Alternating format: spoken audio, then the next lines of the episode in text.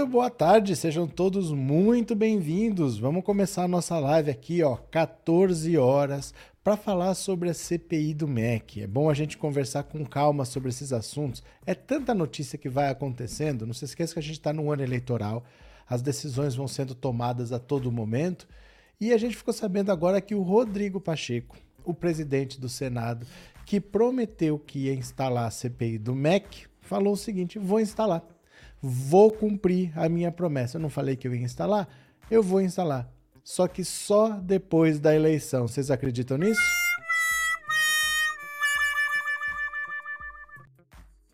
Então o cara de pau do Rodrigo Pacheco tomou a decisão, se comprometeu a instalar a CPI do MEC, disse que vai ler o texto da requisição na próxima semana, mas vai instalar só depois das eleições. O Randolph Rodrigues está possuído da vida, disse que vai ao STF para obrigar o Rodrigo Pacheco a instalar a CPI, mas no fundo, no fundo, estar próximo da eleição como a gente está, faltam menos de 90 dias para as eleições, é um complicador muito grande, porque assim, os, os senadores são 81. São 27 unidades da federação, cada uma tem três senadores. Metade, 40, vai disputar as eleições. Então, esse pessoal que vai disputar a eleição, que vai ou tentar se reeleger senador, ou vai tentar ser governador, alguma coisa, eles têm que estar no próprio estado. Para eles é difícil ficar lá em Brasília preso numa CPI, porque vocês lembram da CPI da Covid? Tem uma parte que é o que acontece lá na sessão da CPI.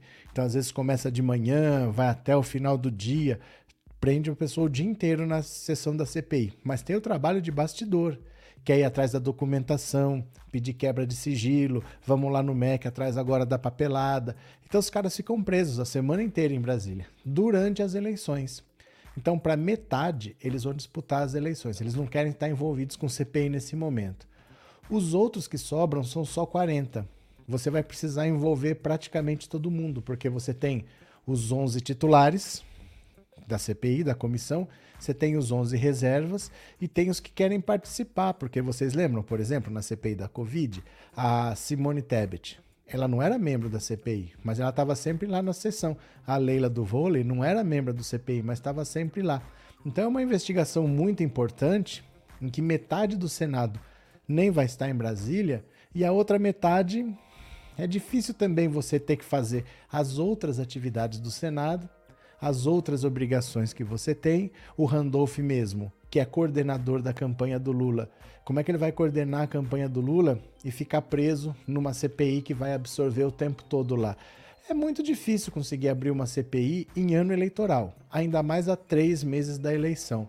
Então vamos ver o que vai acontecer. O, a oposição está lutando para que seja instalada a CPI, mas na verdade as chances de que isso aconteça são é muito, muito pequenas, porque na prática é muito difícil da CPI funcionar.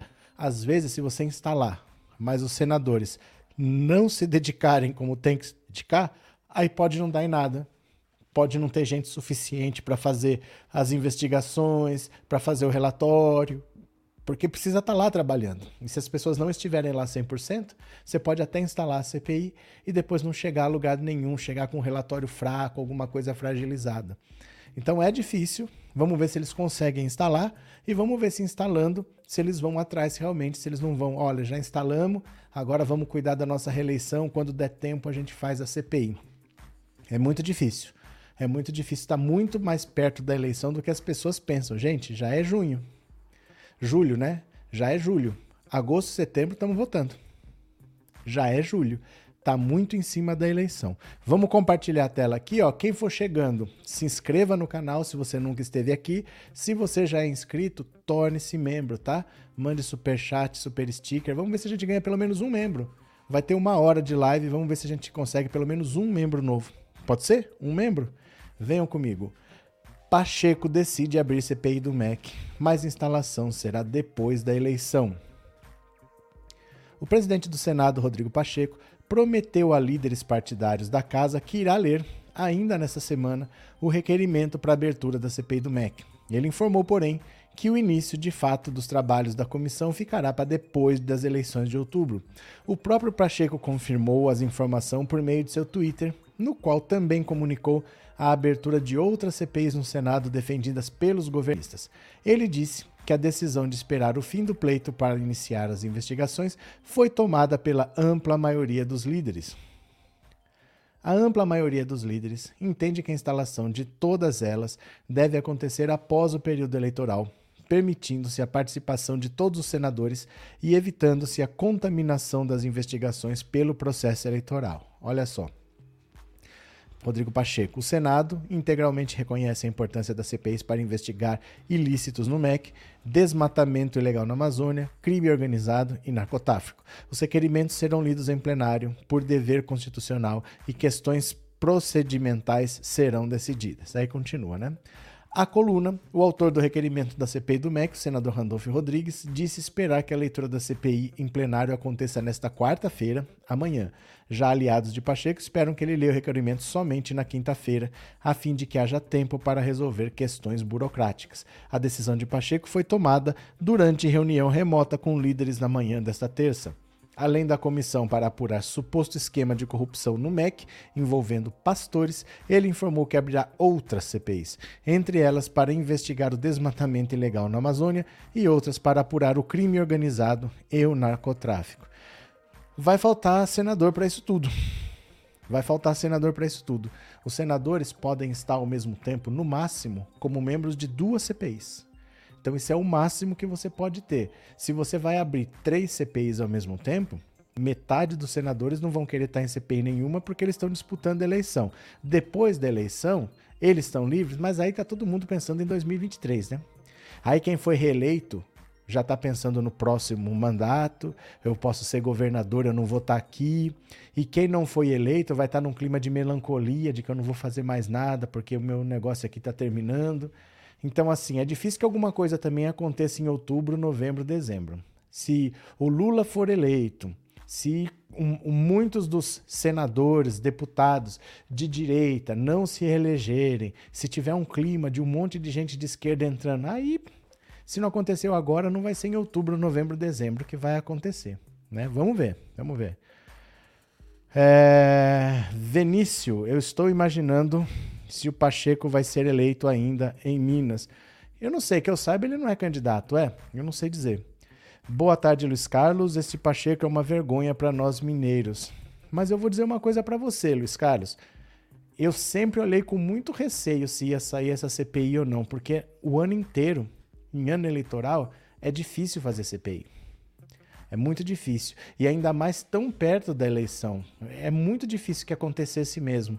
Eu acho que qualquer que fosse o presidente da Câmara, dificilmente ele instalaria, porque o pessoal está com a cabeça longe. Eles estão pensando na própria reeleição. O que o, o político tem mais do que qualquer coisa é instinto de sobrevivência. Então ia ficar mesmo difícil. Corria o risco de você instalar a CPI e depois ninguém comparecer, o cara viajou, o cara está no estado dele e ficar uma CPI capenga, entendeu? Tudo farinha do mesmo chaco, do saco Pacheco Estacoboso, Janete Wilbert. Quem mais? Ronaldo, já dei like no YouTube, vou assistir a live depois. Ronaldo nunca foi com a cara desse Arthur Lira, outro corrupto junto com o Bolsonaro. Arthur Lira é uma figura complicada, né? Cadê? Vai acontecer sim mais roubalheira do coiso, disse a Meire. Depois da eleição, tá brincando. É que assim, não vai acontecer nada em outubro, novembro, dezembro. É o fim de um ciclo, é o fim do governo Bolsonaro, deve vir um governo Lula, tudo completamente diferente. Um monte, são 27 senadores que vão sair, vão entrar 27 senadores novos, a gente não sabe se algum vai se reeleger ou não. Alguns senadores devem sair para ser governador em algum estado aí. Então, vai ser um clima de fim de feira depois da eleição, que está todo mundo só esperando o ano acabar esperar o, o Bolsonaro desocupar o Planalto. É muito difícil você mobilizar, começar uma CPI nos dois últimos meses do ano, sendo que você tem o final de um governo, o começo do outro governo. Aí ninguém vai querer mais também. Vamos ver, né? Cadê? Boa tarde, Lauro. Mas qual seria o motivo de querer abrir CPI das obras inacabadas durante os anos 2000? Nenhum. Nenhum. Isso é conversa fiada. Isso daí é só pretexto. É só para fazer barulho. Essas outras CPIs não têm o menor interesse de nada. São só espuma, não vai investigar nada, não vai acontecer nada. Essas outras CPIs são palhaçada, elas não são para valer não, viu? E convém ter tempo de apagar os rastros? É que assim. Complicado, né? Só resta o Randolph recorrer ao STF. Então, mas eu não sei também como é que o Randolph vai fazer isso, gente, porque de verdade, assim, o Randolph é o coordenador da campanha do Lula. Como é que ele vai se enfiar numa CPI e vai ficar preso em Brasília? É difícil por esse lado também, porque ele pediu o requerimento. Quem faz o requerimento para a instalação da CPI, se ela é aprovada, essa pessoa passa a ser o presidente da CPI. O Randolph não pode ficar preso em Brasília. Ele é o coordenador da campanha do Lula. Vocês entendem como é difícil? O próprio cara que pediu, se ele ficar preso em Brasília, ele prejudica a campanha do Lula. Se ele fizer a campanha do Lula, ele prejudica a CPI. Então, por isso que é difícil instalar uma CPI tão perto da eleição. É, Mário Frias infartou, está internado. Verdade também. Vamos falar daqui a pouquinho. Tá separado aqui, tá? Boa, Tony. Juntando todos não valem não valem por uma corrupção certa. Valeu. É, estas CPIs são cortina de fumaça. Você acha que uma CPI do MEC é uma cortina de fumaça para quê? Porque assim, cortina de fumaça é quando você quer encobrir uma coisa mais importante do que está atrás. Por que a oposição faria uma cortina de fumaça? Me explica essa lógica, Sinara. Qual é a intenção? O que, que, a, que, que a esquerda está querendo esconder com a CPI do MEC? Por que uma cortina de fumaça?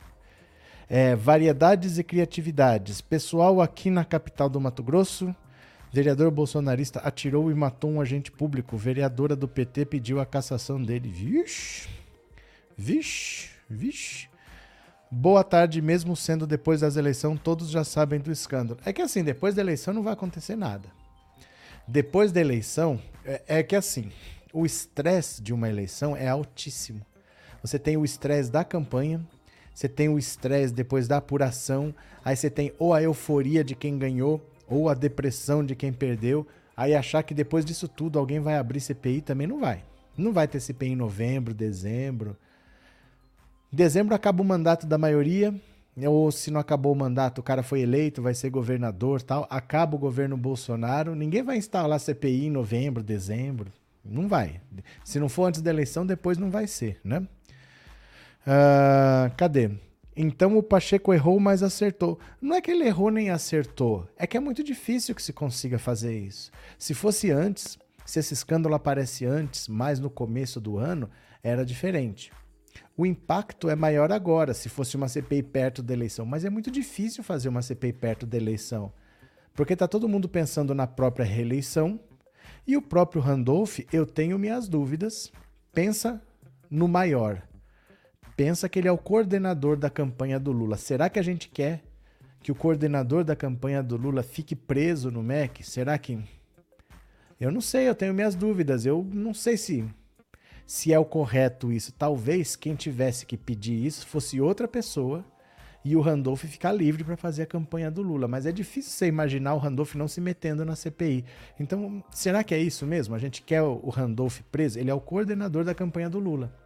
Ele foi chamado pelo Lula, ele abriu mão de ser candidato a governador no estado dele para ser coordenador da campanha do Lula e ele provavelmente vai ser ministro do Lula. Será que ele vai ficar preso nessa CPI a três meses da eleição? Acho difícil, viu? Cadê?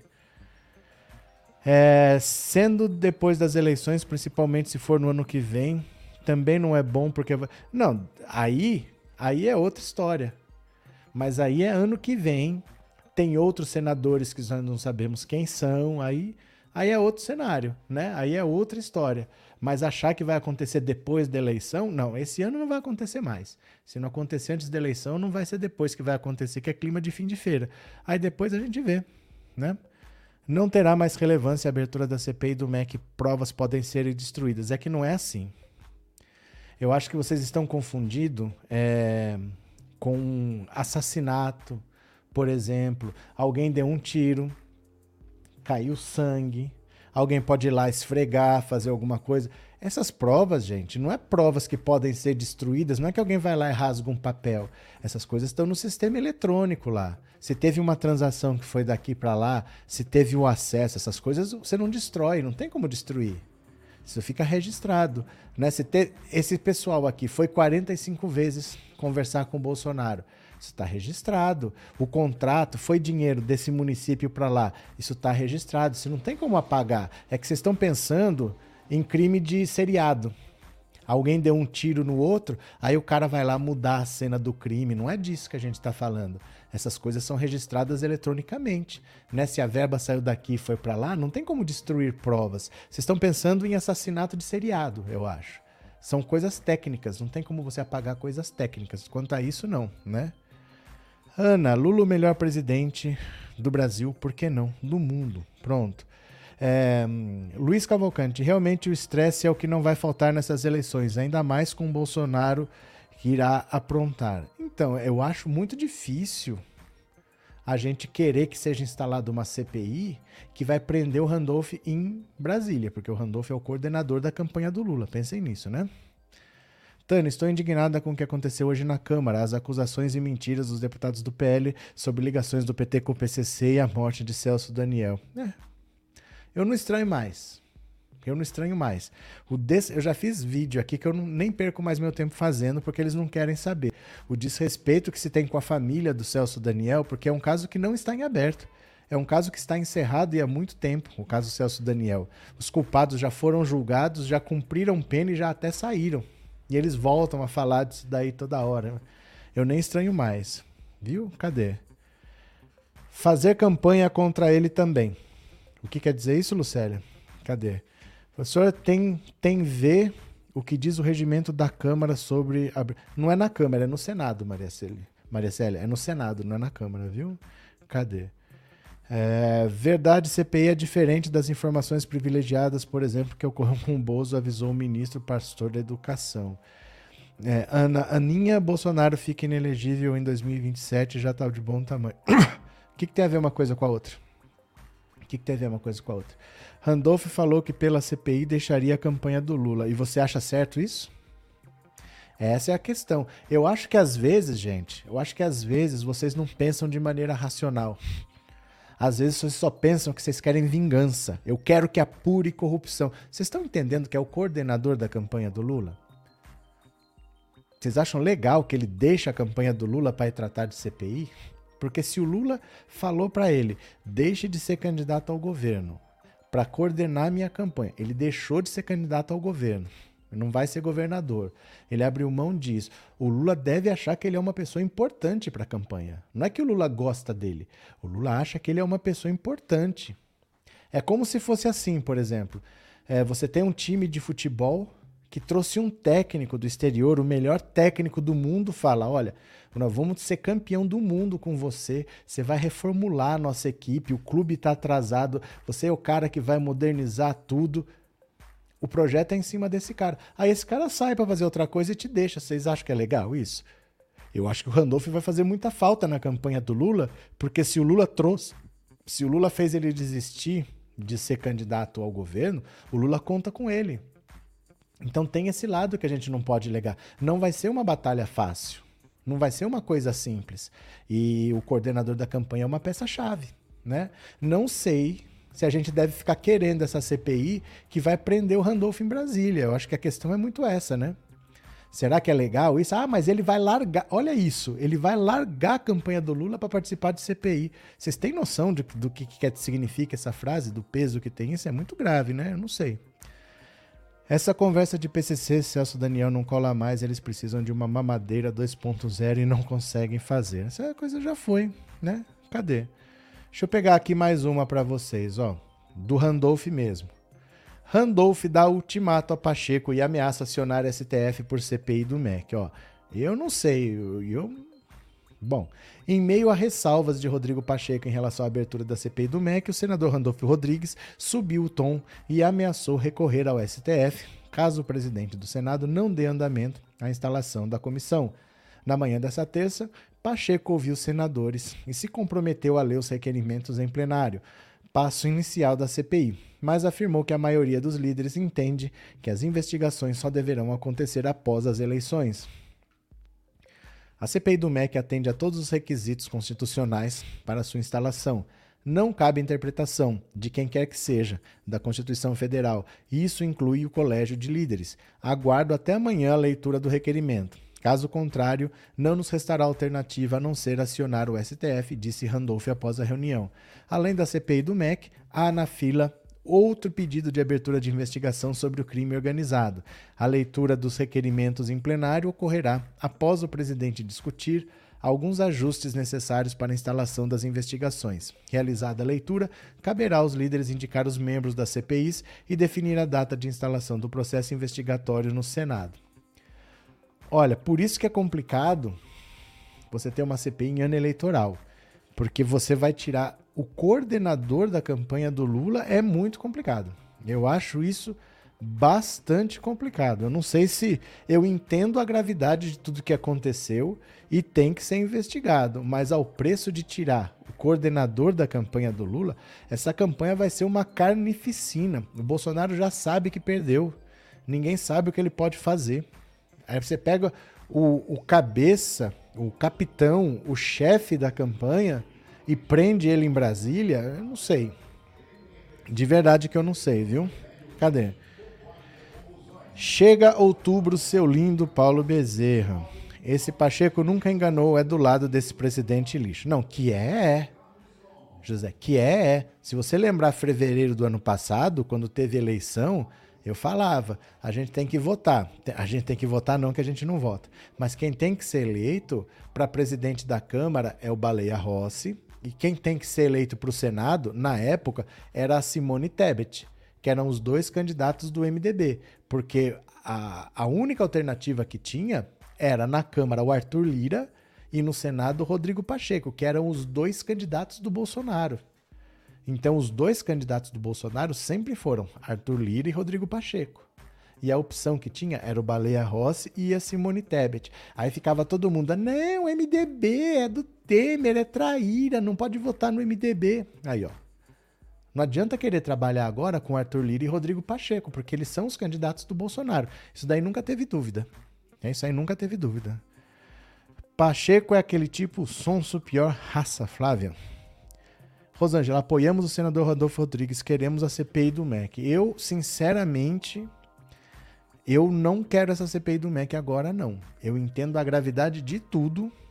Eu sei que ela seria muito destrutiva para o Bolsonaro.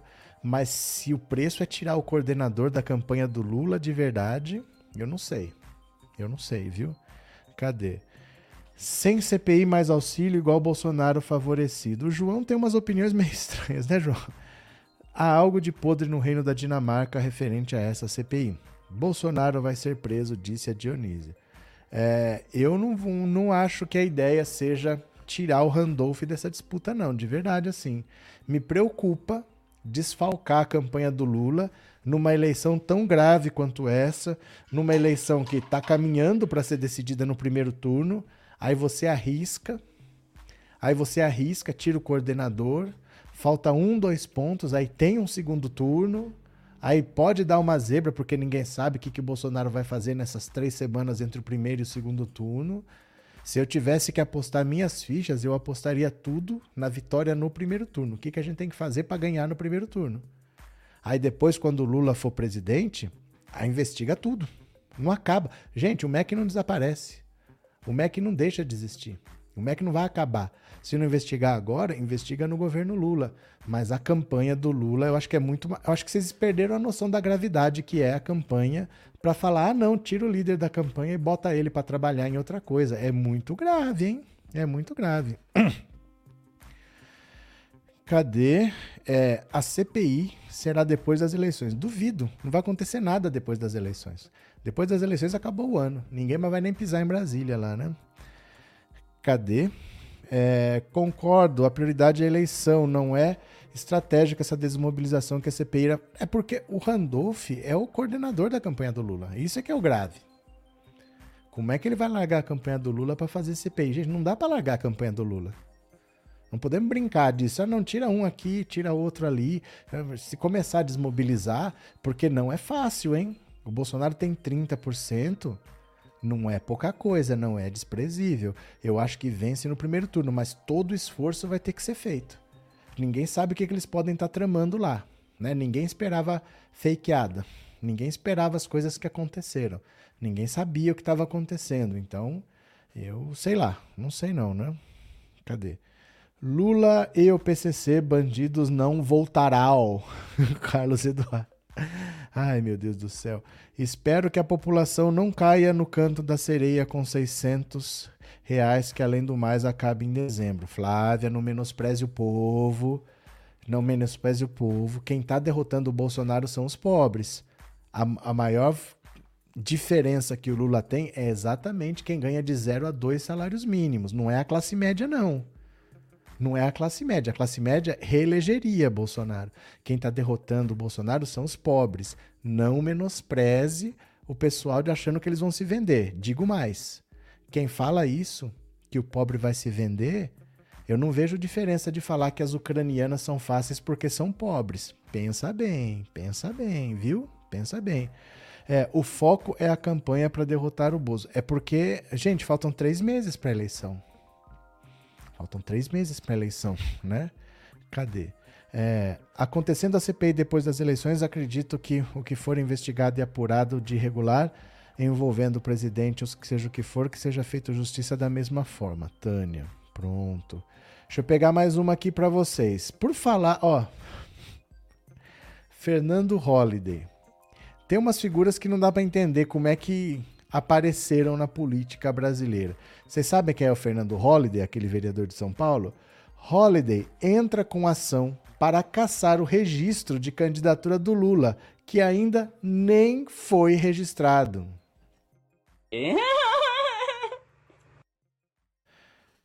Resumindo, ele quer caçar uma candidatura que não existe.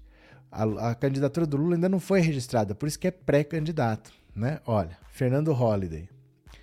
O vereador Fernando Holliday quer caçar uma candidatura que formalmente sequer existe. Nesta segunda-feira, ele anunciou através das redes sociais que entrou com ação no Ministério Público Eleitoral para caçar o registro de Lula, pré-candidato à presidência, sob o argumento de que o petista divulgou fake news. Acontece que ainda não há registro da candidatura do Lula e de nenhum outro candidato. Pelo calendário das eleições deste ano estabelecido pelo TSE, os registros eleitorais deverão ser feitos após as convenções partidárias, que só podem acontecer a partir de 20 de julho. O prazo para a realização das convenções e o registro das candidaturas se encerra no dia 5 de agosto. Segundo Holliday, sua ação é motivada pelo fato de que Lula teria divulgado uma foto manipulada. O vereador se refere à imagem divulgada no sábado do ato em alisão ao dia da independência da Bahia, da qual o ex-presidente participou e que continua e que continha uma multidão. A foto mostrava pessoas duplicadas, o que na verdade é um efeito do recurso panorâmico de um drone e não manipulação. Tanto é que a equipe do petista divulgou outra imagem do mesmo ato que comprova a grande quantidade de pessoas e, re... e derruba a tese de que a foto teria sido editada.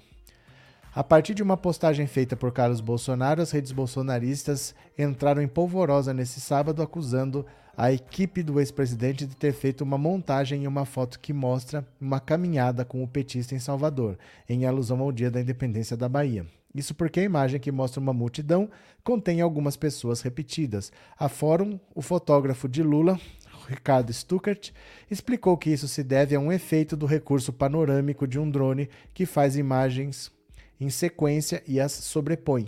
Outra foto feita com o drone, sem ser panorâmica, no entanto, comprova que a multidão é real. A verdade dói no cotovelo de alguns, segundo segue uma foto não panorâmica tirada com o drone de Ricardo Stuckert. Compartilhe a verdade. Esta foto aqui, olha. O que, que aconteceu? Vamos explicar. Quando você olha essas fotos, ó, o drone ele tira uma foto panorâmica que é assim: ele tira um pedaço de uma foto, um pedaço de outra foto, um pedaço de outra foto e depois o software junta tudo. Como essas fotos picadas foram tiradas em momentos diferentes, você está vendo esse rapaz aqui, ó, de camisa amarela com um, bon... com um chapéu de couro? Ele também está aqui, ó, de camisa amarela com um chapéu de couro.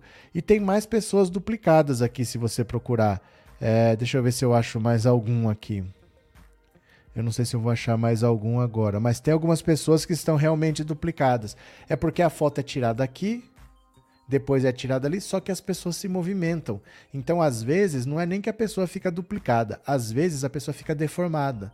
Às vezes a pessoa aparece com duas cabeças, às vezes a pessoa aparece esticada, porque você pegou uma foto, outra foto, outra foto, mas as pessoas estão se movimentando. Então isso é normal. A hora que você tira uma foto panorâmica, que é uma soma de várias fotos pequenas, pode ter pessoas duplicadas. Aí o Fernando Holliday está falando que o Lula divulgou fake news, que isso é uma foto manipulada e está pedindo a cassação do registro, mas não existe registro. Nenhum candidato ainda tem o registro no TSE, porque só pode acontecer a partir de 20 de julho. Veja que besta quadrada, né? Holiday, capitãozinho do mato moderno. Carlos, o Ciro foi condenado por essa frase. Cuidado com o que vocês falam, hein?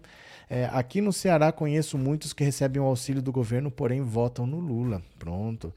Professor, quem está derrotando o Bozo é ele mesmo, com tanta corrupção realizada por ele e a corja dele. Também, também, né? É, Patrícia, eles podem receber o auxílio, é direito deles, fico feliz de uma certa forma ajudar quem precisa com os impostos que pago. É porque assim, a gente tem que tomar cuidado com os nossos preconceitos, porque a gente às vezes fala uma coisa e não percebe que os fatos são outros. A maior aprovação do Lula é na faixa de 0 a 2 salários mínimos. Os mais ricos votam no Bolsonaro. Por isso que tem pesquisa que é telefônica, que não é presencial, e aí por ser telefônica pega mais o pessoal de mais renda, a, a vantagem do Bolsonaro é maior. Quando pega o pessoal de mais baixa renda, a maioria é Lula. Então a gente fica, ah, será que esse pessoal vai se vender? Os fatos mostram que não. Os pobres é que estão derrotando o Bolsonaro. Os pobres não estão se vendendo. Por mais que o Bolsonaro faça, eles estão votando no Lula. Mas nós temos os nossos preconceitos sem perceber. E toda hora a gente joga a culpa no pobre. O pobre vai se vender, o pobre vai se vender. Como se eu estivesse em cima de um pedestal julgando a humanidade. Tem que tomar cuidado com isso. É a mesma fala do Mamãe Falei. As ucranianas são fáceis porque são pobres. Qual que é a diferença? Né? A gente não pode fazer isso, não. Tem que tomar cuidado com essas frases, né? Cadê? Sandra, tem que caçar o registro do Bozo, que sempre fez propaganda antecipada e é o maior divulgador de fake news, disse a Sandra. É, dor de cotovelo dói pra caramba. Hoje bati o cotovelo na porta, chorei de dor, disse a Patrícia.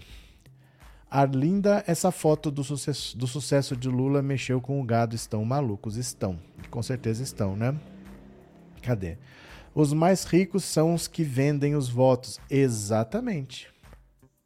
É só você dar benefício para os ricos que eles apoiam o governo que for. São eles que se vendem, não são os pobres. São os ricos que se vendem, não são os pobres. Mas o nosso preconceito faz a gente achar que o pobre vai se vender, né? É, Vicente, é só ver as imagens do Google Maps, acontece isso também de duplicar e deformar pessoas. É porque está em movimento, né? porque está em movimento. Mas essa foto panorâmica é complicada porque, assim, é, é uma câmera simples. O drone, ele não tem uma câmera potente, com uma lente grande, porque tem que ser pequeno e leve. Então ele tira várias fotos assim e depois ele junta. Não é uma câmera tão boa. E aí, nessas que você junta várias fotos, pode acontecer isso, né? Arthur, de manhã eu havia te dito sobre uma notícia da live de agora e o senhor disse que isso não existe agora. Não sei nem, não, sei nem do que você está falando, Arthur. Não sei nem do que você está falando. Mas, gente, vocês são rancorosos, né? Hoje na de manhã você falou um negócio, espero desculpas. Nossa, que vocês são infantis às vezes, hein? O gado de Bolsonaro devolve pastor envolvido em desvio de verba de educação, pastor envolvido. Não entendi, Matias. Cadê? Edson, mas como nós já conhece os governos do Lula e do PT, ele sabe governar para todos na paz e também na alegria. Viva Lula, nosso melhor presidente, Edson. É, e qual seria a justificativa dele para pedir a cassação da candidatura do Lula? Foi esse, ele disse que divulgou fake news. É essa foto aí que tem algumas pessoas que estão duplicadas. É isso, gente. Mas não tem como pedir a cassação do registro de uma candidatura que nem existe. É difícil de acreditar, mas é isso que ele está pedindo: a cassação de uma candidatura que nem existe, né? Cadê? É, pronto, pera lá só um pouquinho. Pera lá. Pronto, continuemos aqui. Vou ler mais uma notícia para vocês. Olha. Protesto contra preço no supermercado viraliza. Culpa do Bolsonaro. Olha só aqui, ó. Pronto. Os constantes aumentos nos preços dos produtos em supermercados levaram os brasileiros a iniciar uma manifestação contra o presidente Jair Bolsonaro na internet. A frase "tá tudo caro e a culpa é do Bolsonaro" viralizou nas redes sociais nesta segunda-feira com as publicações criticando as medidas para combater a inflação e melhorar a economia. O protesto ultrapassou o online. Os usuários postaram fotos com os dizeres em cartazes, bolsas e prateleiras dos supermercados. Olha só, litro de leite 10 reais, quilo do café 30 reais. O supermercado virou um aeroporto, tá tudo caro e a culpa é de quem votou e ainda apoia Bolsonaro. Além dos produtos nos supermercados, os brasileiros reclamaram do preço da, de roupas e dos derivados de petróleo, como gasolina e gás de cozinha. Espalhem esse vídeo, é a indignação do povo brasileiro. Ninguém aguenta mais, tá tudo caro. Isso aqui daqui a pouco eu ponho, tá? Eu já ponho para vocês. Ó, tá tudo caro. Carcaça de frango 8,68. O que mais que está aqui? É, pés de frango, peso 1,19. Quilo, 10,99 o quilo. Pés de frango, olha aqui, ó. Pronto. Já se perguntou por que está tudo caro? De quem será a culpa? A gente responde: está tudo caro e a culpa é do Bolsonaro. Ó, vou pôr esse vídeo já já, tá? É, eu não deixo que ninguém esqueça aqui de quem é a culpa. Tá tudo caro e a culpa é do Bolsonaro. Ó, tá tudo caro e a culpa é do Bolsonaro. Se concordar, buzine. Bom, pra, tem que compartilhar diferente para captar o som. Então vamos ver esses vídeos que estão aqui, tá? Espera lá só um pouquinho. Espera aqui um pouquinho. Pronto. Ó, pronto. Vamos lá, vou compartilhar aqui. Opa, pronto. Aqui. Primeiro vídeo, acho que vai ter que diminuir um pouquinho aqui. Aí, vamos ver. Eu pagava R$4,99 o gás, agora tá 6,00 reais. Fui comprar uma margarina, tava 5,00 reais mês passado, agora tá 9. Isso é um vagabundo, rapaz. Governo só pra rico, esse eu que sou pobre aqui, rapaz. Tem quatro caras que não podem defender Bolsonaro. Quem não gosta de é homofóbico, negro é e pobre votar no f... só governa pra rico. São oh. rapaz. Ele e Bolsonaro, dois vagabundos. Vagabundo, Eu voto no eu não voto em você. Tchau, gente. Mais um aqui, ó.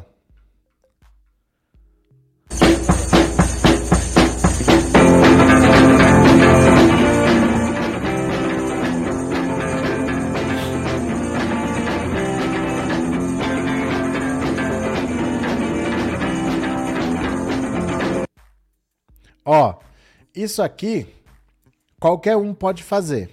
Você compra um bloquinho de post-it, você não destaca, você vai escrevendo tá caro é do Bolsonaro, leva o bloquinho, onde você vai você tira, ele já vem com cola, puf, põe ali, põe ali, faz isso no supermercado da sua cidade. Se você quiser, você manda até o vídeo para cá que eu mostro. Mas faça isso, ó, qualquer um pode fazer isso. Então quem quiser, ó, Aproveita.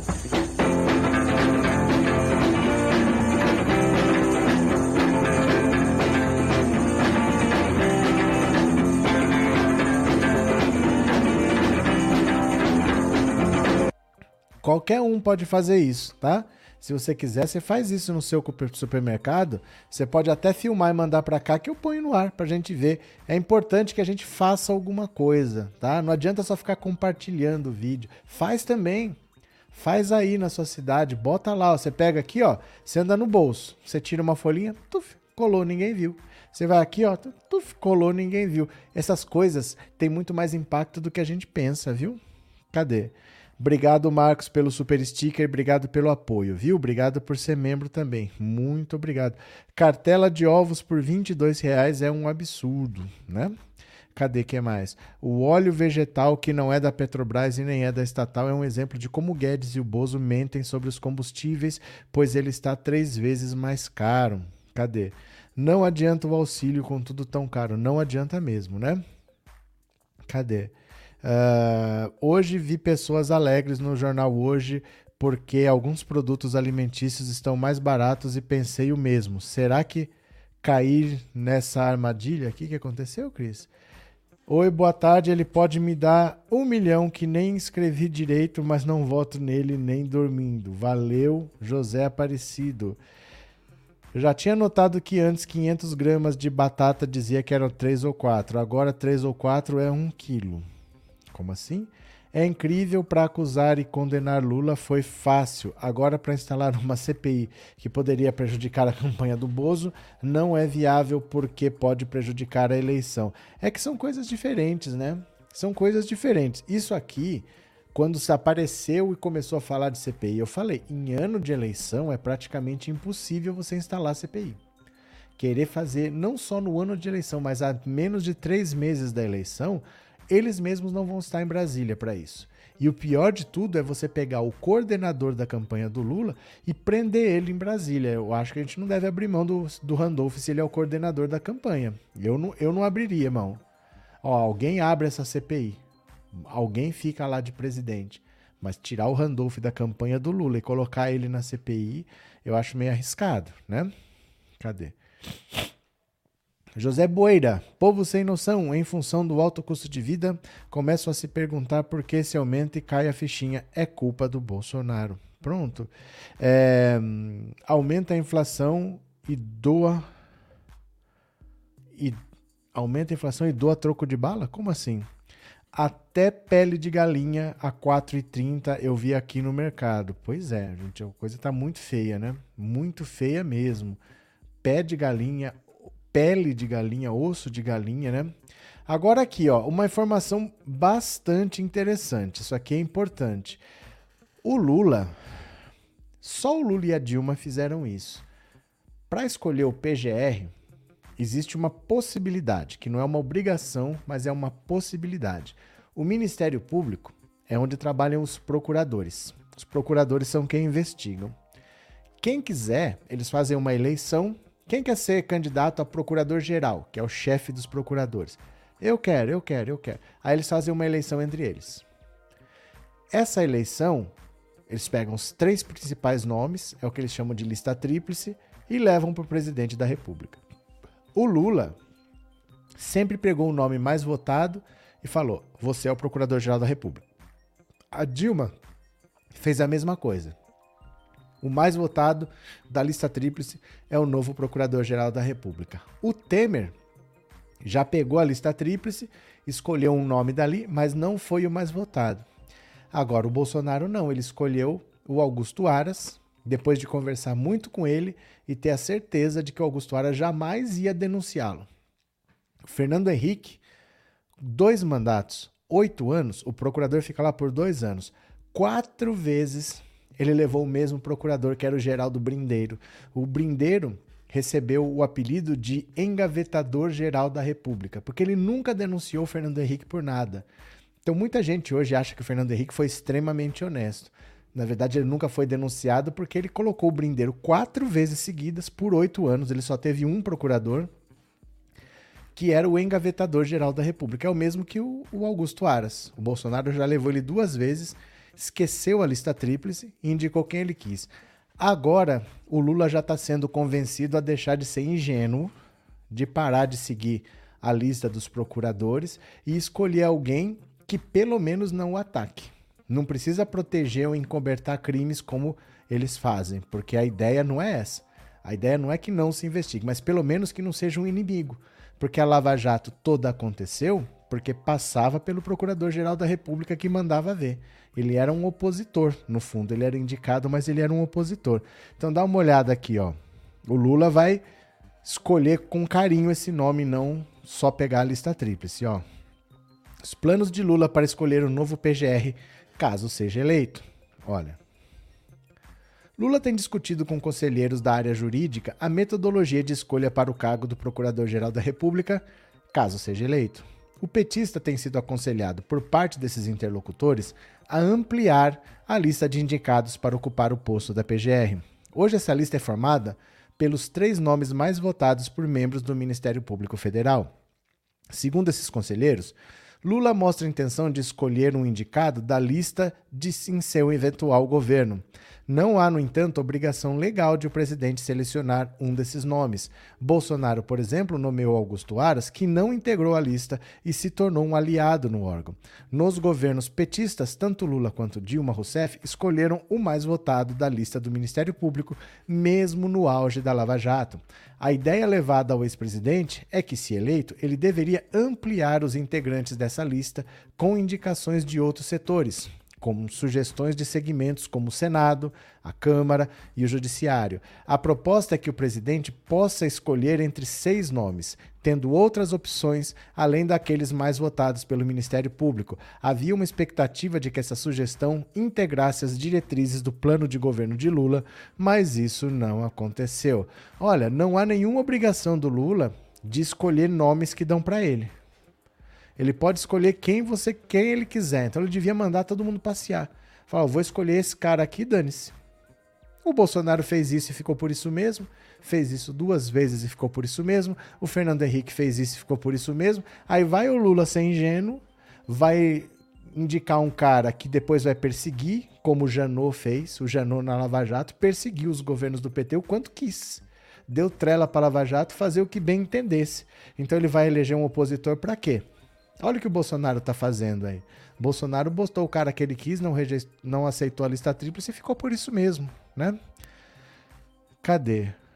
A presidente Dilma, inclusive, reconduziu o inimigo. Então, por que isso, né, gente? Por quê?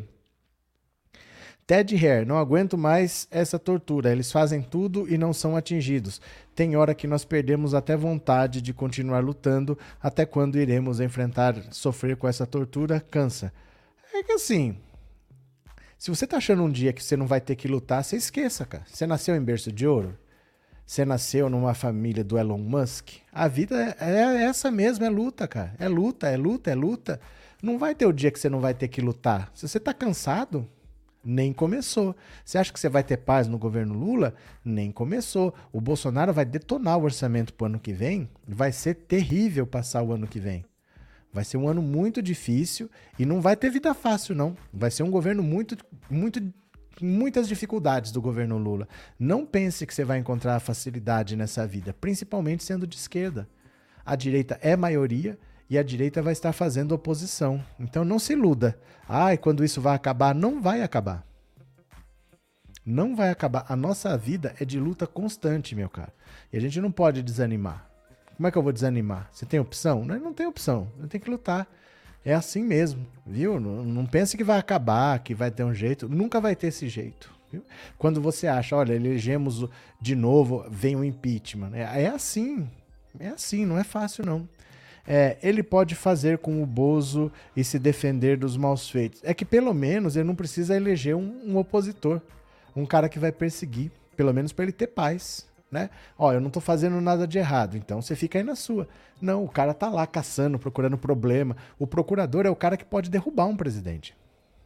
Porque é ele que denuncia para a justiça. Então, se você coloca um opositor lá, você tá dando arma pro inimigo. Por que fazer isso, né? Cadê? Se eleito for Lula, deve escolher uma pessoa de sua confiança, com certeza. É, Denise, a senhora Carmen implorou pelo cargo de juíza para depois trair Lula Dilma. Foi. A Carmen Lúcia só faltou deitar no chão. Foi isso mesmo. E o Faquin foi indicado pelo MST e virou um lavajatista depois que entrou lá. Então você já tem esses nomes em que você confia e que podem debandar para outro lado. Imagina quando você nem, nem se preocupa em fazer uma escolha. Porque é assim, eles escolhiam depois de cinco minutos de conversa. Chamava o cara, mas por chamar, era sempre o primeiro da lista tríplice e depois colocavam lá alguém que ia perseguir, né? Cadê? É... Cadê? Vamos lutar sempre mesmo. É o jeito, né? Ted Hare, obrigado por essa resposta. Você é tão gentil. Cara, eu lutei na ditadura militar, eu vivi tudo isso. E você tá cansado? O que, você espera, então? De verdade, assim. Se você, se você lutou na ditadura militar, o que você espera? É de verdade. Eu não sei o que, que você quer. A vida é essa, cara. A vida é essa. A gente não pode achar que. Eu luto muito aqui com as pessoas que se iludem que quando o Lula entrar, vão, vai ter picanha todo dia, que vai ser churrasco. Sabe por quê? Porque essas pessoas que não saem à rua para lutar contra o Bolsonaro, para sair contra o Lula, vão para lutar contra o Lula vão sair. Porque vão querer cadê minha picanha? A gente não pode se iludir. Às vezes a gente procura motivos para tomar na cabeça. A nossa vida nunca vai ser fácil, meu cara. Nós não nascemos em berço de ouro. De verdade, assim. De verdade, ai, tô cansado, vou desistir. Pô, o cara lutou na ditadura militar e vai desistir por causa de um Bolsonaro que tá saindo? E na ditadura que não tinha prazo para sair, se você viveu, você sabe. E nós não passamos por aquilo lá, agora a pessoa tá acabando. Ah, sei lá o que você quer em todo caso. Fique à vontade, né? Que quem sou eu? Tem uma sugestão para Lula indicar para a PGR Valesca, a esposa do Zanin. Vamos ver. O Lula não é a favor disso, viu? Ele não é a favor disso. O Lula ele não gosta de indicar alguém assim, mas não tem por que não fazer, né? Não é contra a lei. Infelizmente, a esquerda que consegue chegar ao poder pede desculpas por melhorar o país. E falta uma comunicação. E falta uma comunicação, porque quando você vê o pobre que melhorou de vida naquela época, a maioria diz assim: por que sua vida melhorou? Ah, eu, eu devo tudo primeiramente a Deus e depois ao meu esforço. Eles não reconhecem que teve um governo que olhou por eles, que ajudou, como nunca teve. Uma parte sim, uma parte não. Essa parte que não reconhece vira bolsonarista, né? Cadê? Uh, um procurador, uma vez nomeado, pode ser trocado pelo presidente. Isso é uma pergunta? Não. Ele tem mandato de dois anos. Ele tem mandato de dois anos. Ele fica, o Augusto Aras fica lá até dezembro, até setembro do ano que vem. Então o Bolsonaro indicou, ele ainda é procurador até setembro. Aí em setembro ele sai, aí o Lula pode indicar o próximo, que fica por dois anos, não pode trocar. Ele tem mandato, né? Cadê que mais? Cícero, a esquerda não pode ser romântica sempre. Há que endurecer-se, pero sem perder la ternura jamás. É porque assim, não é ir contra a regra. Porque não existe essa obrigatoriedade. Eles se sentem obrigados a seguir uma regra que não existe. Não existe essa regra. Por que, que você é obrigado a seguir uma regra que não existe? Essa regra não existe, o Bolsonaro não seguiu e está muito bem de vida. O, o, Fernando Henrique não seguiu e está muito bem, é respeitadíssimo. Os governos do PT seguiram essa regra ao pé da letra e tomaram na cabeça. Porque assim, o Ministério Público é formado por gente de família rica. O Dallagnol ganhava 300, 400 mil reais por mês no Ministério Público. Porque eles têm o salário dele, tem um monte de penduricalho e tem um monte de coisas extras. Então, por exemplo, eu moro aqui, eu trabalho aqui, mas oficialmente consta que eu moro em São Paulo. Então eu ganho uma diária por estar fora da minha cidade, eu ganho deslocamento, mas eu nem estou viajando. Eles vão juntando isso daí. Por isso que o Dallagnol foi condenado a devolver do, quase 3 milhões de reais. Dinheiro indevido que ele foi pegando. Esse pessoal é de família rica, eles são tudo antipetista. Aí você vai eleger um cara desses para ser procurador e te denunciar na justiça, né? Cadê que mais? Cadê? Dizem Fux beijou os pés da mulher do Cabral e depois só quis detonar o PT. Beijou os pés da mulher do Cabral? Como assim, Ana? Boa tarde, Maria Madalena. Boa tarde. Eu acho que o Supremo não vai mais sacanear o governo Lula. Viu o que deu nos desmandos deles. Mas é, aqui a gente não está falando do Supremo. São coisas diferentes. Ó, tem o poder executivo, que é onde tem o presidente da República e os ministros. Tem o poder legislativo, que é onde tem a Câmara e o Senado, e tem o Poder Judiciário, que tem o STF, o STJ tal. O Ministério Público é um órgão independente. Ele não faz parte nem do Executivo, nem do Legislativo, nem do Judiciário. E ele fiscaliza, ele faz a investigação de todo mundo. Então ele é independente, ele não é parte do Judiciário. Ele investiga, se ele encontra indício de crime, aí ele denuncia ao STF. Aí o STF pode instaurar um inquérito oficialmente para que essa pessoa seja considerado réu, mas ele não é parte do judiciário. Você entendeu? Não é, não é uma parte do, da justiça. Ele faz parte do sistema judiciário, mas não do poder judiciário. Ele é um órgão independente, né? Cadê? Sou evangélica e temo, e temo por esse louco ganhar de novo o professor. é aquilo que eu falo, Dinéia. Medo a gente sempre vai ter. Né? Se eu pegar você e falar assim, ó, o avião é o meio de transporte mais seguro do mundo. O avião é muito mais seguro do que um carro. No carro você se sente segura. E no avião você tem medo. Mas tem motivo? No carro você está mais correndo risco e você se sente segura. E no avião você está mais segura, mas você se sente correndo risco. A gente não controla. Se você tiver medo, pode acontecer. Mas você tem que ver os fatos. O Lula está vencendo no primeiro turno. Quem tem que estar tá preocupado é o Bolsonaro, né? Ele que tem que estar tá com medo. Cadê? O Brasil não aguenta mais quatro anos de Bolsonaro, com certeza não, né? Cadê? Cali, ao menos nessa região onde vivo, as pessoas estão aprendendo a reconhecer o que o governo do PT fez por elas. Depois de comer osso, falta de remédios, desemprego, estão vendo como é. Exatamente, né? Cadê? Boa tarde, Arlete. Boa tarde. Quem mais? Os mesmos que comem calados carcaças de frango com o Bozo vão gritar por picanha na rua no governo do Lula.